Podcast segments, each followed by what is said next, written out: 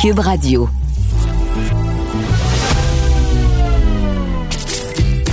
Caroline Saint-Hilaire. Caroline Saint-Hilaire. Une animatrice pas comme les autres. Cube Radio. Bonjour, j'espère que vous allez bien contente de vous retrouver encore une fois cette semaine. On a eu une belle semaine, une conférence de presse de 17 heures avec laquelle je suis réconciliée. Habituellement, à 17 heures, c'était porteur de mauvaises nouvelles, mais là, cette semaine, c'était autre chose. On a eu notre plan de déconfinement. Je sais pas si, un peu comme moi, vous avez ressenti une petite émotion, en tout cas, certainement un grand soupir de soulagement individuel, mais fort possiblement collectif. Alors, se prépare à un été pas mal plus euh, agréable que les derniers mois. Euh, en même temps, on a vu qu'il y a rapidement des petits excès, mais en même temps, est-ce que est-ce qu'on peut s'en vouloir? Tant que les excès restent dehors Je pense qu'on est euh, quand même capable de comprendre tout ce qui se passe et, espérons que tout se passe bien. En tout cas, je, croise les doigts. Alors, on est en plein congé de la fête des patriotes. On va parler pendant l'émission justement d'où vient cette fête des patriotes. On la célèbre d'année en année est-ce qu'on sait exactement qu'est-ce qu'elle représente? Et on a beaucoup parlé aussi euh, de la menace, la disparition des abeilles. Alors cette semaine, le 20 mai, c'était la journée mondiale des abeilles.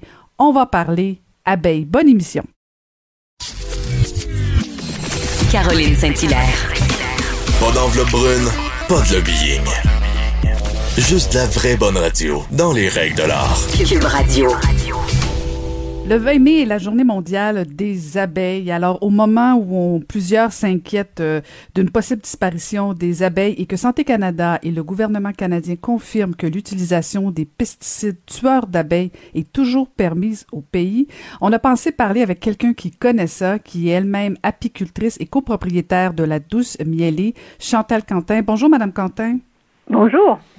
Alors, dites-nous euh, comment comment vous avez réagi, euh, Madame Quentin, à cette décision euh, du gouvernement fédéral de finalement de ne pas interdire ces pesticides qui menacent les abeilles? Ben écoutez, c'est un peu désespérant parce que en Europe, on les a interdits et puis on s'aperçoit de plus en plus que leur utilisation est exagérée. Qu'on n'en a pas besoin de façon systématique, qui pourrait être utilisée de façon très ponctuelle et même pas du tout, alors que si on ne les utilise pas euh, dans les cultures, ben finalement, euh, les, baisses de rendement sont très, très minimes. Alors pour les apiculteurs, c'est une catastrophe depuis une dizaine d'années, ça c'est sûr. Alors, quand il y en a encore, ben, c'est sûr que ça va être encore utilisé. Et puis, euh, pour moi-même, avoir subi des pertes d'abeilles à cause d'empoisonnement, probablement, là, de, de, pesticides, ben, je peux vous dire que c'est pas des très bonnes nouvelles. Parce que, euh, bon, le gouvernement fédéral prétexte que, bon, certains agriculteurs auraient besoin de ce genre de pesticides. Euh, puis en même temps, ben, vous le dites très bien, en Europe, euh, bon, on a banni ça. Il y a comme une incohérence aussi dans, dans, dans cette idée de la chaîne alimentaire qu'on on veut acheter local, mais en même temps, c'est comme si on s'empoisonnait de nous autres mêmes. Il y a quelque chose d'incohérent dans tout ça. Oui, tout à fait. C'est, écoutez, de plus en plus d'études en plus de ça démontrent que ces, pesticides-là, les néonicotinoïdes qui sont permis, ben, à un moment donné, on pensait que ça pouvait affecter le système euh, nerveux des abeilles. Après ça, on s'est aperçu que ça allait au batraciens. Puis là, à un moment donné, ça remonte la chaîne alimentaire. Et puis en Europe, ils considèrent que ça a des impacts sur la santé humaine. Alors, c'est pas, c'est pas juste la disparition des abeilles, là, c'est aussi nous qui allons manger ces produits-là. Alors, les abeilles contribue à la pollinisation puis à la production. Mais en plus de ça, euh, si vous détruisez les abeilles, en plus de ça, vous mettez ces insecticides dans les plantes parce que finalement, ce sont des insecticides qui sont systémiques, c'est-à-dire que la, graine est enrobée, ça rentre dans la plante et tout au long de la production de la plante, c'est présent. Donc, de plus en plus, les preuves sont faites qu'il peut y avoir des liens entre ça et des maladies chez les humains. Donc, c'est pour ça qu'en Europe, euh, ils ont pris vraiment pas d'avance sur nous en, les interdisant tout simplement, puis en considérant que certaines maladies euh, dégénératives chez les agriculteurs, par exemple, qui sont liées à, l'utilisation de pesticides, ils reconnaissent ça comme des maladies euh, de travailleurs, des maladies professionnelles. Alors, Ouais, je, je sais pas. Les gens sont peut-être pas très au courant finalement, et puis euh, on vit un peu dans un monde très romantique par rapport à, l'agriculture, mais oui, il y a une incohérence, tout à fait, tout à fait. C'est intéressant ce que vous dites parce que en même temps, euh, on sent une sensibilité de la population par rapport justement à cette possibilité de la disparition, la disparition pardon, des abeilles. Euh, on n'en parlait pas tant, mais maintenant, euh, on voit même, même au niveau euh, des pissenlits, puis corrigez-moi si je me trompe, mais bon, on, nous dit souvent que bon, faut pas arracher les pissenlits parce que c'est bon pour les abeilles. il me semble qu'on a quand même développé une sensibilité de dire, ben non, c'est sûr qu'on, bon, des fois on a peur des abeilles, mais en même temps, elles ont leur utilité euh, pour, pour, pour, justement toute, toute la chaîne. Euh, oui, et puis sur la biodiversité aussi. parce que les pissenlits, bon, c'est très joli. Bon, voyez-vous, là, là c'est le temps de la pleine floraison des pissenlits, puis il reste un fait, c'est que pour les abeilles maintenant, et pas seulement pour les abeilles, pour tous les insectes pollinisateurs, parce qu'il n'y a pas que les abeilles dans, dans, dans, le, dans le monde comme insectes là, qui mm. pollinisent. Il y a des, il y a des variétés de, de races et de, de petites guêpes, euh, de, de bourdons, enfin, pour vous faire un cours d'entomologie, mais je veux dire, c'est plus que ça. c'est bien, c'est bien que les gens commencent à penser que des pissenlits, ben, ça sert à quelque chose, ça, ça a sa place, puis bon, ben, quand on coupera le gazon, c'est pas très grave, mais écoutez, ça, souvent, c'est dans un contexte urbain, dans un contexte agricole, c'est vrai aussi que ils n'en veulent pas de pissenlits dans leur champ, les agriculteurs. Bon, de plus en plus, euh, ce sont des monocultures, donc les pissenlits, euh, ils sont complètement débarrassés parce qu'en plus de ça, en plus des, insecticides, on a énormément de productions qui, sont des productions euh, transgéniques. Donc, finalement, euh, des endroits où est-ce qu'ils peuvent mettre des glyphosates ou ce genre de, pas d'insecticides, mais je veux dire de, de, ce qui détruit les mauvaises herbes, donc qui détruit une partie de toute la biodiversité, dont les pissenlits, puis plein d'autres choses en plus de ça. Donc, il y a comme deux aspects. Il y a l'aspect peut-être plus urbain, là, que les gens laissent les pissenlits sur leur gazon, c'est merveilleux. Mais vous savez, le gros de l'agriculture, euh, surtout le gros de l'apiculture, se fait à la campagne, dans des endroits agricoles, autour de terres agricoles, parce que ça prend quand même euh, de grandes surfaces pour faire euh, vivre des abeilles, pas juste avoir deux, trois ruches pour, pour s'amuser. Là. Fait que, oui, c'est vrai qu'il commence à y avoir une sensibilisation, là, puis je vous aux gens de regarder leur pissenlit. C'est très joli, c'est jaune et puis ça, ça permet à plein d'insectes de survivre à ce moment-ci de l'année où est-ce qu'on est entre entre deux euh, productions, si vous voulez, de, de nectar en ce qui concerne les abeilles puis les autres pollinisateurs. C'est vraiment leur source de nourriture maintenant. Et dans ce cas-là, si on est plus sensible, si on sait que c'est nocif, euh, comment vous expliquez ce genre de décision du gouvernement fédéral? Est-ce que le lobby euh, pour les pesticides est plus puissant que, que, le lobby de sauver les abeilles? Ben oui, c'est sûr. Ah oui, hein? Beaucoup plus. Mais ben oui, c'est sûr. Écoutez, euh, c'est tellement, c'est tellement, c'est, c'est David contre Goliath. Là. on peut pas, on peut pas vraiment combattre ça ça prend vraiment des décisions politiques, ça prend vraiment des, beaucoup de pression euh, des gens. De, quand ils ont peur pour leur santé, quand ils sont, euh, quand ils se sentent touchés par ça, puis comme je vous dis, pour revenir encore à l'exemple de l'Europe, mais quand même ils sont en avance sur nous, ben c'est ça. Les gens ont des, ben non, nous on veut savoir. Euh, faites-nous un étiquetage, dites-nous, pour premièrement, pour ce qui est, tout ce qui est transgénique, est-ce qu'il y en a, est-ce qu'il n'y en a pas? Parce que c'est aussi un des problèmes. Il y a les insecticides, mais il y a aussi toute cette perte de biodiversité, puis, du fait d'utiliser ces plantes transgéniques-là, fait que, bon, on peut, détruire un paquet de, de, mauvaises herbes, entre guillemets, et, de toutes ces petites fleurs dont, dont se nourrissent les abeilles et tous les autres insectes.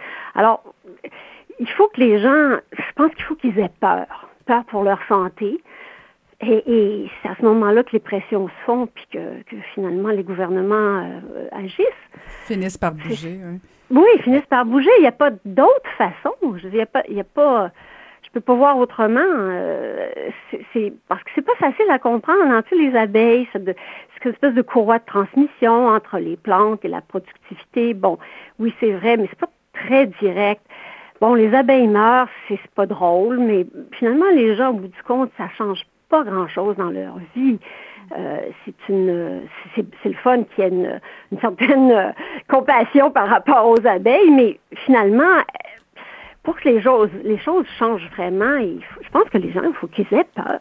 Et il faut qu'ils aient peur pour leur santé et puis pour l'avenir de, la santé de leurs enfants. Et puis ça va être le cas bientôt. Ça va être le cas. Madame Quentin, vous êtes euh, vous êtes vous-même apicultrice. Euh, j'ai envie de, vous demander comment ça se passe là pour vous actuellement au niveau euh, au niveau de la production.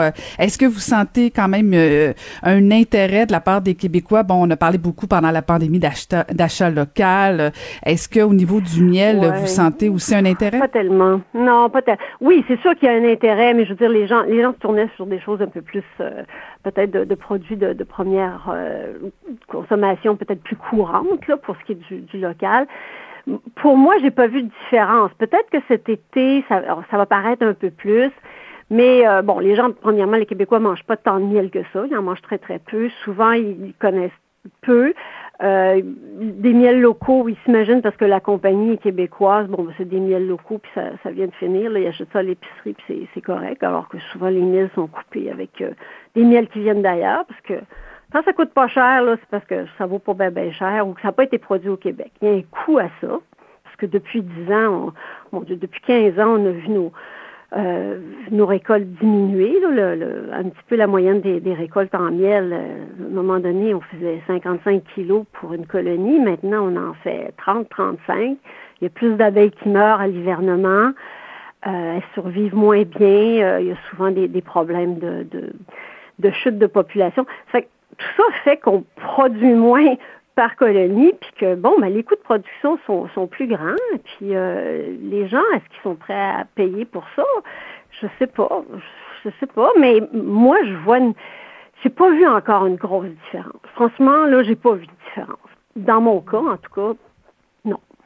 Puis sinon, votre production se produit, passe... Non, ben, ben, ben, dans ma production, oui, j'ai vu une différence à cause des, problèmes de, de que je vous ai expliqué. Là. Mm-hmm. Mais euh, au niveau de la consommation, euh, je n'ai pas vu un engouement tant que ça, non, pas vraiment. Peut-être que cet été, ça va revenir. Là, euh. ben, peut-être. Surtout si on peut aller vous visiter. Des fois, quand on voit comment ça se passe, effectivement, il y a peut-être de la pédagogie à faire sur, sur les avantages et qualités du miel. Oui, non, mais c'est bien. Écoutez, il y, a des émissions qui ont été faites, puis tout ça.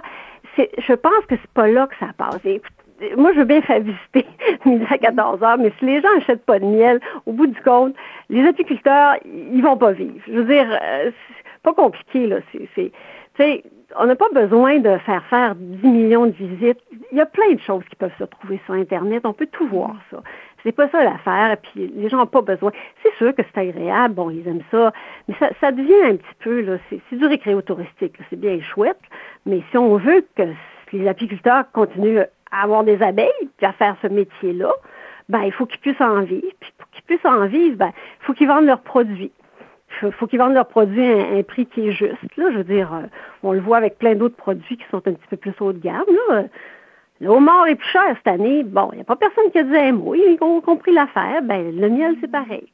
Tu sais, je veux dire, c'est achetez-le au magasin. On n'a pas besoin de. Les gens n'ont pas besoin d'aller sur un bateau en Gaspésie. Là. Ils vont au magasin puis ils l'achètent. C'est comme ça que les. Effectivement. Non, mais c'est ça que les gens. C'est comme ça qu'on peut vivre. Sinon, on ne vivra pas de ça. Vous allez avoir des gens qui vont avoir quelques ruches.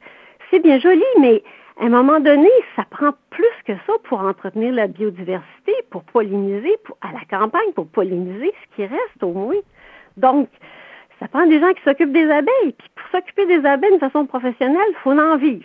Si on n'en vit pas, ben, ça, ça devient passe-temps. Mais c'est chouette, là, mais c'est pas ça qui tient l'affaire, comme on dit. Non, je comprends. Euh, je, me permets une dernière question. Je sais que vous devez nous quitter, là, mais euh, au niveau de la distribution, parce que bon, effectivement, sur les tablettes, des fois, euh, on mélange un peu toutes les sortes et les variétés, les qualités de miel. Est-ce que, est-ce que justement, il n'y a pas un effort à faire au niveau justement des détaillants? Il y aura un très, très grand effort. Oui, hein? il y aura un grand effort au niveau de, de euh, de l'étiquetage. Premièrement, bon, la, réglementation est très floue parce que ça fait aussi l'affaire de, beaucoup d'apiculteurs, peut-être à un moment donné, de pouvoir fournir les grandes chaînes, puis couper leur miel, les très gros, là, qui font, font des gros volumes, puis que puissent approvisionner pas cher tout le temps. C'est sûr que de ce côté-là, c'est pas facile. Il n'y a pas grand-chose à part le fait qu'il soit produit au Québec, pas produit au Canada. C'est pas tellement plus compliqué que ça. Puis dites-vous que si c'est pas cher, là, c'est peut-être un peu douteux. c'est pas qu'il est pas bon, là, mais peut-être c'est pas du miel qui vient complètement d'ici. Peut-être qu'il vient un peu d'ailleurs aussi, où il est moins cher. Ben, on retiendra la leçon. Merci infiniment euh, d'avoir pris le temps. J'ai déjà abusé beaucoup. oui, visitez vos marchés euh, publics à Montréal, euh, des produits du Québec, là, puis dont la provenance est pas mal, pas mal claire. Là. Il y en a partout. Marché Jean Talon, marché Atwater. Alors. Et un coup qu'on a goûté à du miel, le, tous ben, les autres sucres. Ben, tout à fait, tout à fait. Ben, merci beaucoup, Madame Quentin. Ben, Bonne saison. Merci, à vous aussi. Merci beaucoup. C'était Chantal Quentin, apicultrice et copropriétaire de la Douce Miellée.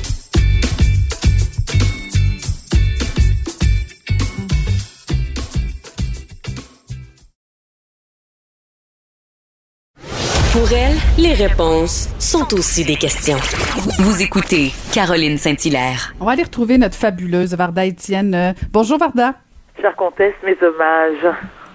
Toujours un plaisir de te parler, cher Varda. Et là, cette semaine, on va, on va jaser de cette peur que, que certaines personnes, notamment les 45 ans et plus, ont mhm. parfois peur euh, de s'engager. C'est malheureusement le cas. Moi, c'est le, triste constat que j'en fais, Caroline, parce que je fais de un partie de cette tranche de groupe d'âge de femmes. Hein. J'ai 48 ans. Mes amis proches, moi, je fréquente le même groupe de femmes depuis plus de 35 ans et elles ont mon âge. Ce sont des femmes belles, Caroline, autant euh, physiquement, euh, mentalement, qui sont stables financièrement, qui sont instruites, qui n'ont aucune, elles n'ont pas de problème de dépendance, et malgré tout ça, toutes ces qualités recherchées, elles sont célibataires et depuis de nombreuses années. Pourquoi? Parce que on remarque de plus en plus euh, et je ne veux pas généraliser, à dire que ce sont seulement les hommes. Il y a aussi des femmes qui ne veulent pas s'engager, qui ont soit peur de l'engagement ou qui, pour des raisons qui leur sont propres, refusent catégoriquement l'engagement, point à la ligne. Donc, moi, j'en ai parlé avec mon psychiatre cette semaine. Je voulais savoir, euh, je voulais savoir d'où ça vient. Euh, est-ce que c'est quelque chose qu'on peut changer éventuellement? Est-ce que c'est une question d'âge? Donc, ce que le docteur Desrosiers me disait, mon cher éminent psychiatre que je salue, eh ben, qui, nous écoute par moment, hein, et Caroline, je tiens, je tiens à te le dire, ce qui arrive, c'est qu'on est dans une société où euh, tout se consomme rapidement et on a accès à beaucoup de choses tout le temps, à n'importe quel moment du jour et de la nuit. On va commencer par les réseaux sociaux. C'est clair qu'il y a des sites en ligne sites de rencontres en ligne. Donc, tu peux être dans le confort de ton lit, dans ton, sur ton sofa, sur ta galerie, peu importe. Et tu peux, permets-moi d'utiliser le terme euh, anglais, scroller. Donc, tu peux faire défiler des photos de différentes personnes, puis tu dis, ah oui, ça, ça me tente, ça, ça me tente pas, ça, ça me tente, ça me tente pas. Donc, il y a une facilité de rencontrer les gens.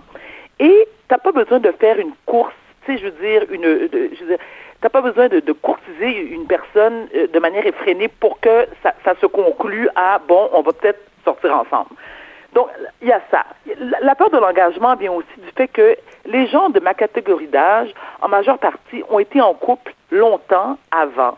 Donc, soit ils ont été mariés, ils ont été euh, euh, conjoints de fait pendant des années avec la même personne, ils ont eu des, des enfants, pardon, avec, euh, avec leur partenaire. Et là, du jour au lendemain, ils décident que, bon, c'est assez, on passe à autre chose et liberté. Donc, liberté, ça veut dire que tu n'as plus envie de partager ton, ton, ton lit, mm-hmm. tu n'as pas envie de te lever le matin et de discuter avec personne, tu n'as pas besoin de dépendre de qui que ce soit, tu payes tes factures, tu n'as pas besoin de l'autre, et on peut consommer rapidement et se débarrasser rapidement des gens. Et c'est là, moi, où est-ce que ça m'inquiète, parce que je me dis, en période de pandémie, où on n'a pas accès euh, c'est-à-dire on n'a pas eu accès à, aux gens proches de nous, on n'a pas pu, et les gens célibataires comme moi qui n'ont pas pu, eux, aller euh, à la rencontre ou, faire des rencontres avec des gens, tu te dis, bon, OK, mais qu'est-ce qui se passe? Est-ce que les, gens sont plus euh, euh, euh, enclins à vouloir se mettre en couple? Pas, pas en tout. Et là, Caroline, tu le sais, on l'a annoncé cette semaine, avec les, on, apprend que bon, ça va être le party le 28 juin où est-ce qu'on va pouvoir faire quasiment qu'est-ce qu'on veut, un, pseudo semblant à la, vie normale. Penses-tu que les gens veulent se mettre en couple l'été quand ils peuvent cruiser par le party, se taper des baisses d'un soir? Non. Mais je me dis, à notre âge, à notre âge, est-ce que c'est pas plus sain, plus sage, plus mature euh, de vouloir avoir une relation monogame? Toi, je sais que Carole, tu es en couple, tu es mariée et, tant mieux pour toi. Mais est-ce que tu. Achète-moi pas, tant mieux pour toi. non, mais je non, mais écoute, tu sais, Caroline, moi, je, l'ai dit, je, suis divorcée, je me suis divorcée pour la deuxième fois cette année et euh, c'est pas parce que j'aime pas être en couple. Au contraire, moi, je suis une vraiment, je, déteste le terme. Toi, tu cherches l'engagement. Oui, puis non seulement l'engagement, je, je, je cherche l'engagement à long terme, mais je, je parle pas, je, je, je suis pas désespérée, Caroline, comprends-moi bien, puis mes amis non, non Non, non, non, non, je comprends bien. non, je cherche l'engagement, mais je, ne veux, je ne suis pas du tout, du tout, du tout à la recherche d'une relation, euh, euh, tu sais, d'une baisse d'un soir, d'une relation à court terme. J'ai passé l'âge, ça m'emmerde, ça m'ennuie. Deux, je trouve que c'est prendre des risques avec ma santé. Euh, j'ai pas envie, moi, d'avoir un partenaire qui, qui, qui, s'envoie à l'air avec tout ce qui bouge. Euh, tu je suis pas désespérée. Puis je te dis, c'est une, c'est une discussion qui revient fréquemment au sein de notre groupe, notre groupe d'amis de, filles. Puis on se dit, mais voyons, qu'est-ce qui fonctionne pas? Pourquoi des hommes ont peur? Il y a des femmes, je tiens à le répéter, encore je ne veux pas généraliser, mais, mais, mais je te pose aussi la question, Caroline, c'est pour ça que je veux ton point de vue, parce que tu es en couple, j'imagine que tu n'as pas été en couple toute ta vie, à un moment donné, tu as eu des périodes où tu été célibataire. Est-ce qu'à l'époque où tu l'étais, tu avais peur, toi, de l'engagement? Oui, ah, moi, moi, non, moi, j'ai jamais eu peur de l'engagement, mais je t'avoue que, euh, bon, je suis en couple et je suis bien et je suis très heureuse et j'espère vieillir et finir mes jours avec euh, Maca, mais, mais je pourrais comprendre que si, imaginons que, que ma relation prenne fin pour X, Y raison, euh, je pense que j'en aurais pour quelques années, premièrement, à m'en remettre et je sais pas jusqu'à quel point euh, je me réengagerais. Et, c'est peut-être là où... Comment? Excuse-moi de t'interrompre. Tu dis quelques années à t'en remettre parce que parce que pour toi, c'est un, c'est un deuil que tu serais, tu aurais de la difficulté à, surmonter ou c'est... Euh, ben possiblement oui là tout je, oui. Je, je, oui oui oui oui probablement de un mais de deux avant d'avoir envie de me remettre en couple euh, je peux comprendre que les 45 ans c'est plus difficile puis en même temps en fait je te dis une chose puis en même temps je vais te dire le contraire là je serais pas je serais pas un paradoxe près dans ma vie mais je te dirais que après 45 ans, si tu as connu des longues relations euh, et des belles relations, le, après ça, tu passes ta vie à comparer. Euh, et après ça, c'est difficile. Je veux dire, moi, j'ai une relation absolument parfaite actuellement, euh, grâce à moi. Cela étant dit, au cas où Maca écouterait. Euh, mais, mais, mais, mais, blague à part, j'aurais de la difficulté à, à avoir une autre relation parce que je serais toujours en train de comparer. Donc, ça prendrait quand même une période. Mais par la suite, en même temps, j'aurais pas envie, fort possiblement, de finir mes jours tout seul, toute seule. Voilà. Fait qu'il y a comme ces deux paradoxes-là que je peux comprendre. C'est pas facile, rendu à 45, 50 ans, refaire ta vie alors que tu soit des enfants, des petits-enfants, peut-être aussi. Là, ça... C'est pas évident. Non, c'est pas évident. Et puis, mm-hmm. Puis j'aime bien la façon dont tu euh, la façon dont tu l'expliques, c'est le fait d'avoir été en, relation pendant euh, une longue période. La, et c'est vrai que la, la, la, comparaison se fait, et les comparaisons se. Moi, j'ai quand même été en date là depuis, et euh, j'ai aussi comparé avec mes ex-conjoints. Et c'est pour ça que je me suis, je me suis dit, ah, peut-être que je ne suis pas prête, mais ma relation, mon divorce est récent, Caroline. Donc, je ne suis pas nécessairement euh, euh, comme je te disais tout à l'heure, à la recherche de dans la minute qui suit. Mais mes amis, elles, mes amis qui sont en, qui sont célibataires depuis de nombreuses années, ça fait pas deux ou trois ans, Caroline, j'ai ma très bonne amie, je, ne la nommerai pas. Elle est, elle est magnifique. Écoute, elle est médecin, elle n'a pas d'enfants, elle adore les enfants, euh, elle est indépendante. C'est une fille qui, est, qui, tu sais, elle, est forte de caractère, elle est assumée, elle est bien dans sa peau. Ça doit faire au moins, écoute, attends, fois qu'on en a parlé, peut-être 12, 13 ans qu'elle est célibataire. Elle a mon âge, Caroline, 12, 13 ans. Et je lui ai mis, je lui ai posé la question. Je dis, bon, ben, écoute, parfait. Bon, je sais que les médecins, c'est un autre monde, là, parfois. Je dis, est-ce que est-ce que tu as, tenté de rencontrer des médecins? Parce que, tu sais, bon, elle va dans des colloques, elle se promène ben, avant la pandémie, la pandémie, bien sûr. Elle me dit, Varda, ils sont tellement inintéressants. Dit, la majorité sont mariés. Sont mariés. Donc, et ceux qui veulent une petite aventure à Varda, moi, euh, ça m'intéresse pas. Avoir une aventure avec un, avec un, pas avec un autre, mais que ce soit un médecin ou non, elle veut pas avoir, une aventure point avec un homme marié, avec un médecin encore moins. Et elle me dit, et c'est ce que je trouve très triste, Caro, c'est qu'elle me dit que elle est prête, elle, elle, est résignée à vivre le reste de sa vie comme ça. Hmm. T'imagines? Je me dis, mais voyons, ça n'a aucun bon sens. C'est moi, je, me dis, bon, tu sais, j'ai mes occupations. Bon, comme tu l'as dit tout à l'heure, Caroline, moi, j'ai des enfants. Euh, Alexis, mon plus vieux, a 28 ans. J'espère, écoute, euh, là, j'ai dit que je, je laisse un peu tranquille là-dessus, mais moi, j'ai vraiment très, très, très, très hâte à, devenir grand-mère. Euh, j'ai ma famille, j'ai ma mère, j'ai mes amis, donc je ne m'ennuie pas. Je ne m'ennuie pas. Mais, comme tu dis, l'idée de euh, être célibataire peut-être encore dans, euh, dans 5-10 ans, ça m'effraie un peu parce que, comme tu l'as bien mentionné, j'ai pas envie de finir ma vie toute seule. Mais en hmm. attendant, à 48 ans, ça va très bien. Ben écoute, si jamais c'est le cas, tu viendras te bercer sur mon balcon, euh, Varda. Je te fais une petite place. que ma Mais c'est. Ok, d'accord. c'est ah, effectivement. hey, merci Varda. On se retrouve la semaine prochaine. À bientôt.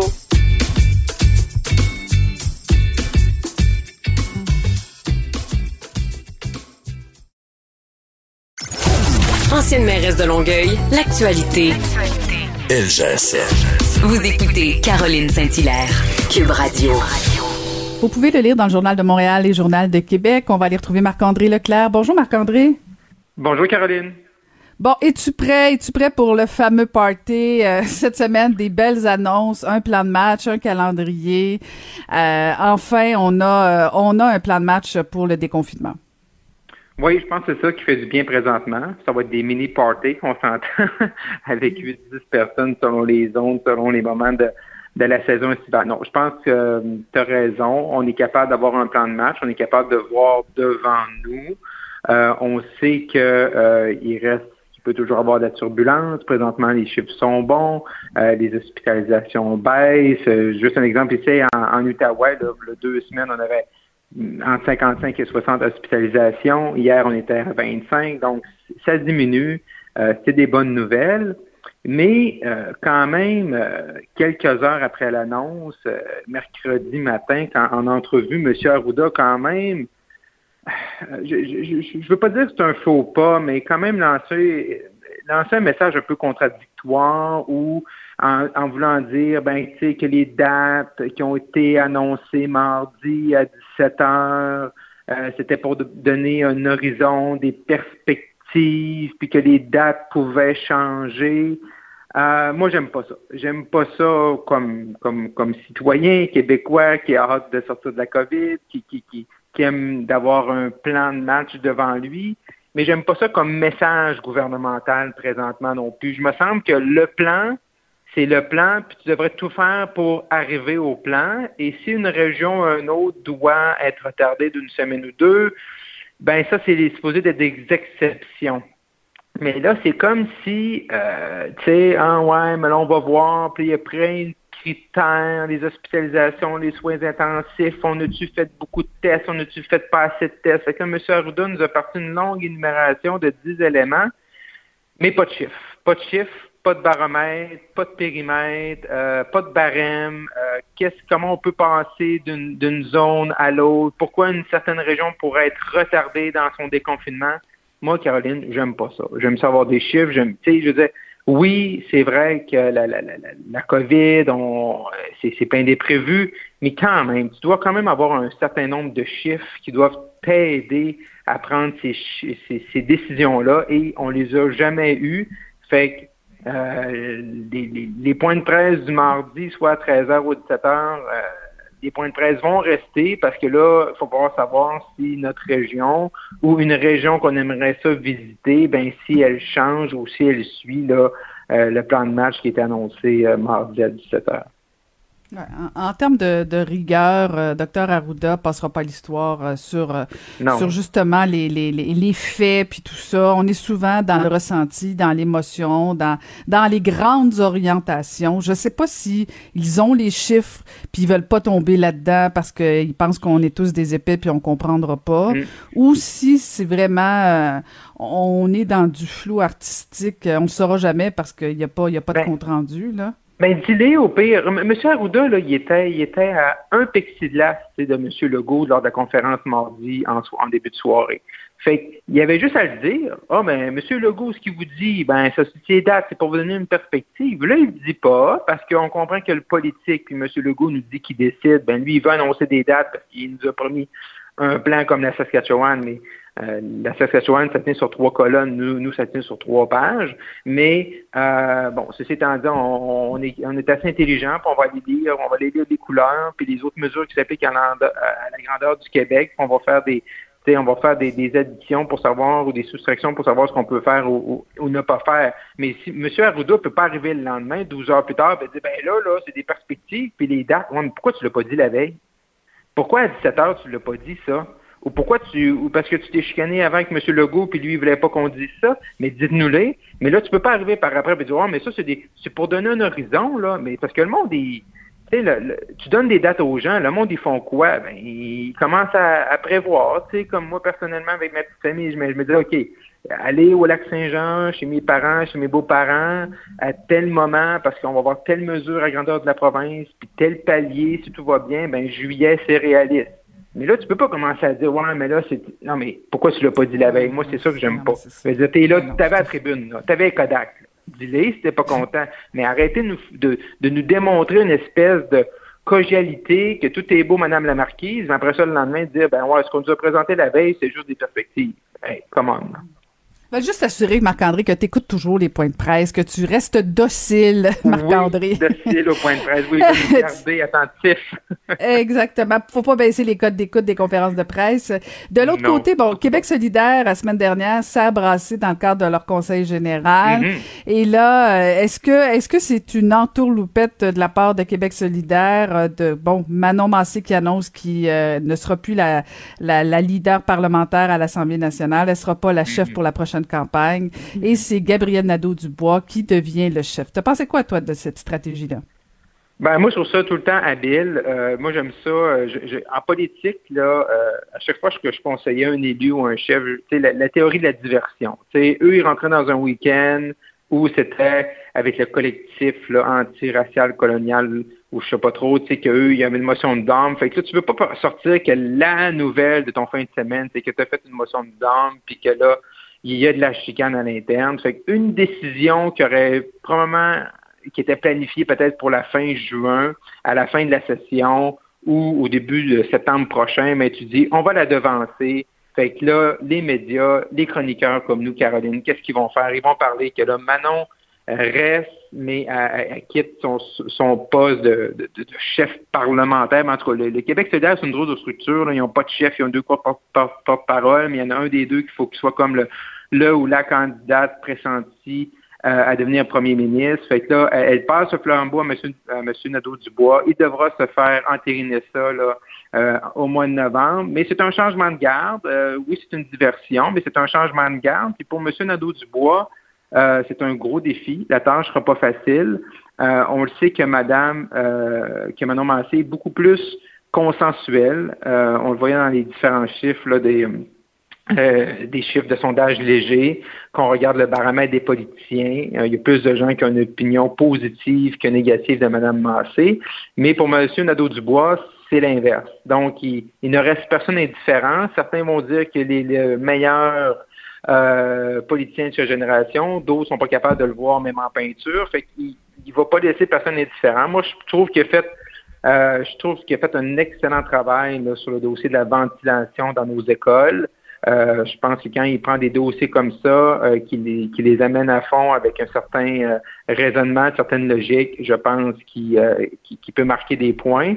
Mais je veux dire, même si Québec solidaire n'a pas une structure conventionnelle d'un parti politique, ça reste que c'est M. Nadeau-Dubois qui devient le numéro un, le chef en majuscule, parce que c'est lui qui va être au débat des chefs euh, contre M. Legault, et ça, ça risque d'être très intéressant de le voir évoluer dans ce rôle-là.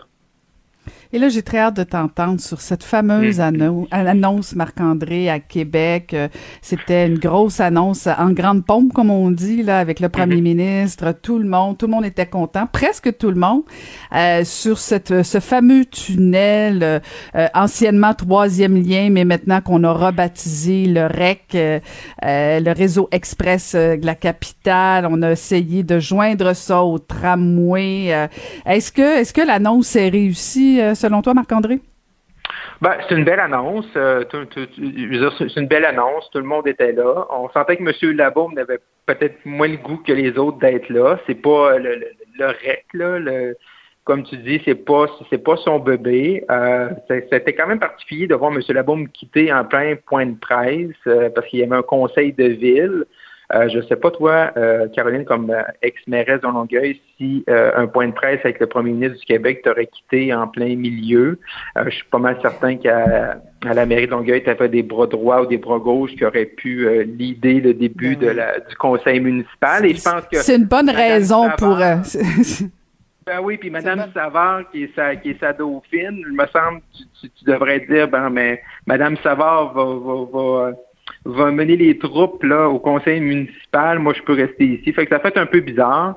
Mais non, l'annonce est là. M. Legault a quand même réussi à apporter une vision régionale pour la première fois, de rasseoir tout le monde autour de la table, puis vraiment de présenter un plan qui multiplie, qui, bon, qui additionne quatre, quatre projets pour en faire un grand. Donc ça, c'est là-dessus, c'est mission accomplie. Euh, on sent qu'il reste beaucoup euh, de ficelles à attacher. C'est sûr qu'il y a des gens qui vont toujours être contre le troisième lien, le tunnel Québec-Lévis qu'on appelle présentement. C'est sûr que les chiffres font peur, mais bon, je veux dire, on, est en train de. Québec, c'est un tramway de, de, de, de 3-4 milliards euh, dans les coûts présentement. moi, ce que j'aime moins dans l'ensemble du projet, puis tu connais ma position sur le tramway puis sur le troisième lien, mais il y a quand même je pense qu'on évacue un peu l'impact de la pandémie sur une ville comme Québec où il y a beaucoup de fonctionnaires.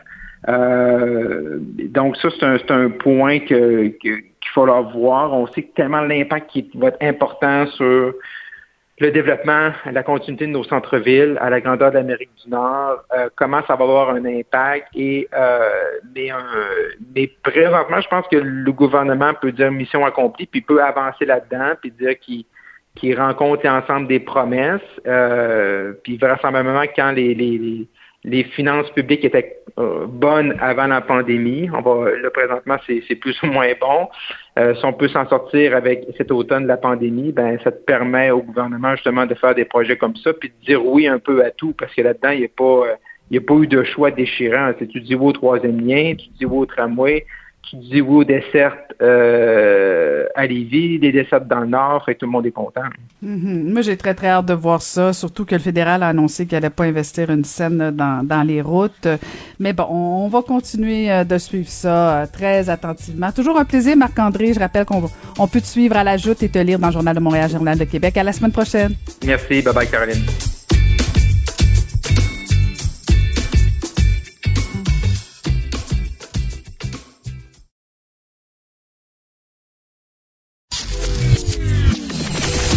Saint-Hilaire. Pas d'enveloppe brune, pas de lobbying. Juste la vraie bonne radio, dans les règles de l'art. Cube Radio. C'est une fin de semaine de long congé euh, qui s'amorce vendredi, euh, congé marqué par la journée fériée de la fête des Patriotes dès lundi. Et pour tracer l'histoire de cette journée spéciale dans l'histoire du Québec, on va aller retrouver Gilles Laporte, historien et professeur d'histoire du Cégep du Vieux-Montréal, mon Cégep d'ailleurs. Monsieur Laporte, bonjour. Bonjour, Madame Saint-Hilaire.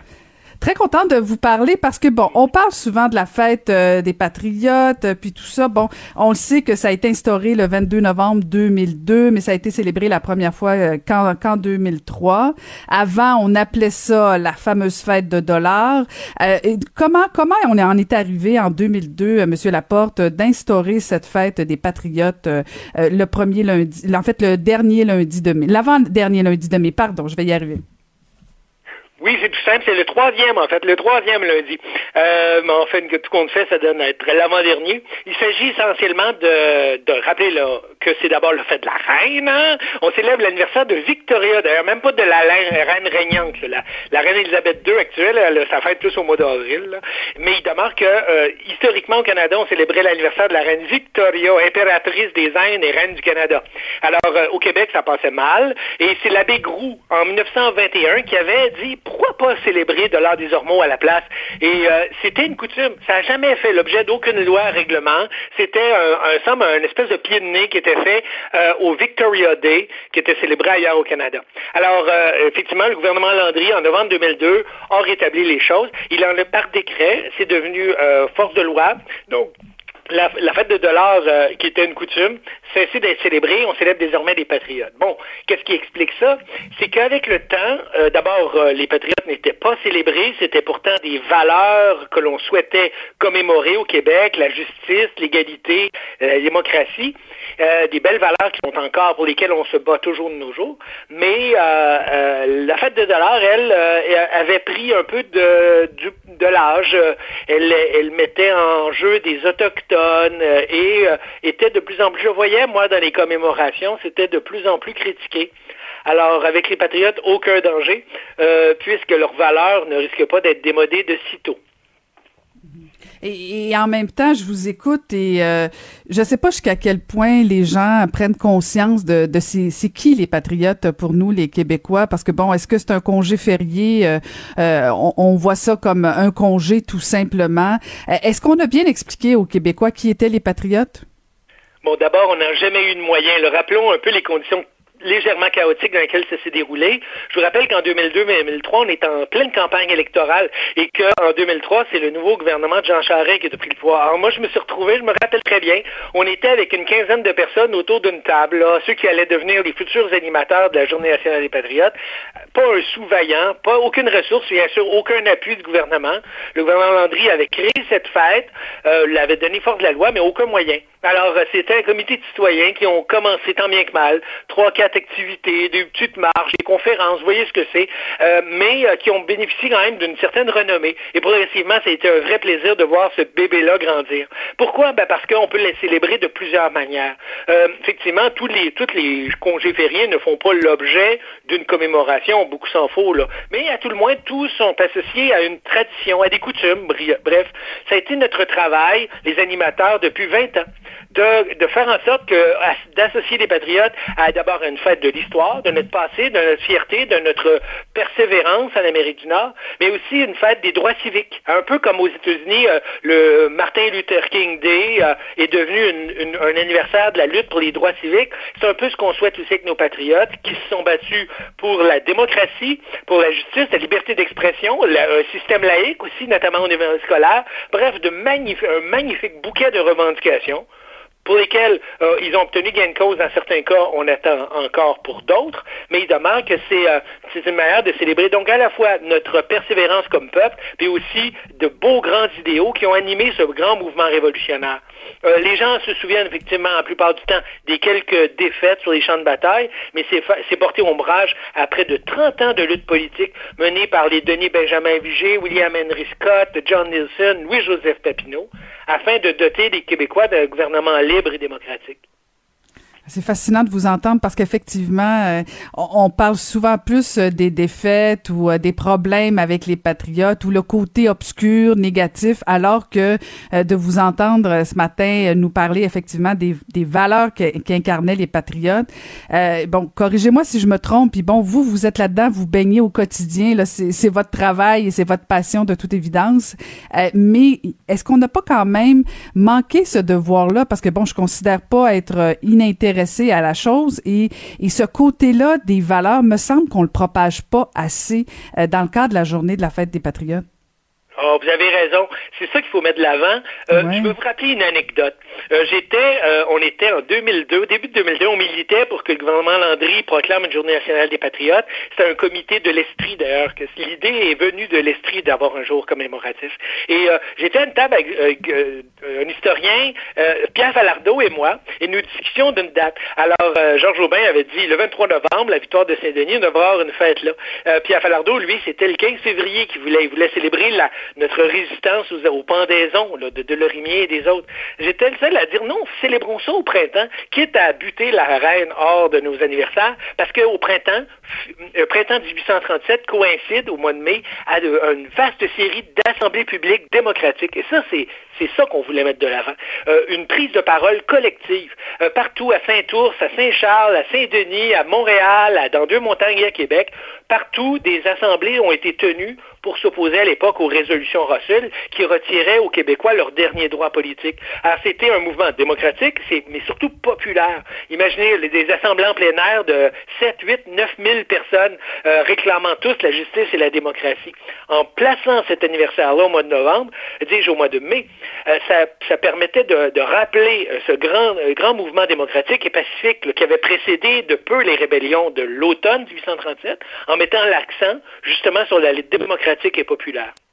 Hmm, fascinant, fascinant. J'aurais bien aimé être à cette table de discussion, Monsieur Laporte.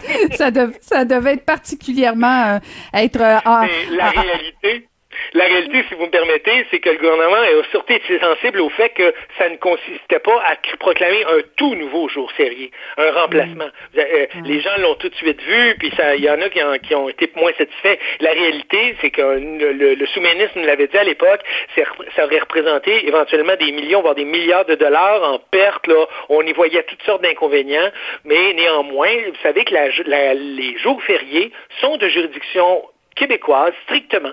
C'est l'État québécois qui proclame les jours fériés. C'est dans les normes du travail et les congés fériés, euh, c'est très, c'est très régulé et surveillé. Euh, toutes les provinces n'ont pas les mêmes jours fériés, sauf les congés euh, généraux, comme la fête de la Confédération et les congés religieux comme Pâques et Noël. Mais pour le reste, dans les dans les provinces maritimes, on célèbre autre chose, etc. Il était tout à fait légitime et normal qu'au Québec, on choisisse de célébrer les patriotes. Mais c'était c'était pas au prix de créer un tout nouveau jour férié. Créer un septième jour de congé obligatoire au Québec aurait apparemment eu des conséquences économiques. Et puis surtout, ça aurait été scandaleux que ce soit pour des patriotes en plus. Ça serait le double scandale, Monsieur Laporte. Merci infiniment. Merci pour ce beau rappel historique. Euh, merci infiniment, Monsieur Laporte. Je rappelle que... Bonne journée nationale des patriotes à tous vos éditeurs auditrices. Et vous de même. C'était Gilles Laporte, historien, professeur d'histoire au Cégep du Vieux-Montréal. Cube Radio.